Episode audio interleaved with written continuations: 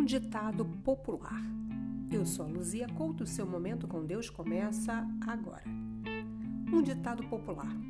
Faça o que eu digo, mas não faça o que eu faço. No Evangelho de Mateus, capítulo 23, do versículo 1 ao 3, está escrito: Então Jesus falou às multidões e seus discípulos: Na cadeira de Moisés sentaram-se os escribas e fariseus. Fazei guardai, pois tudo quanto eles vos disserem. Porém, não os imiteis nas suas obras, porque dizem não fazem.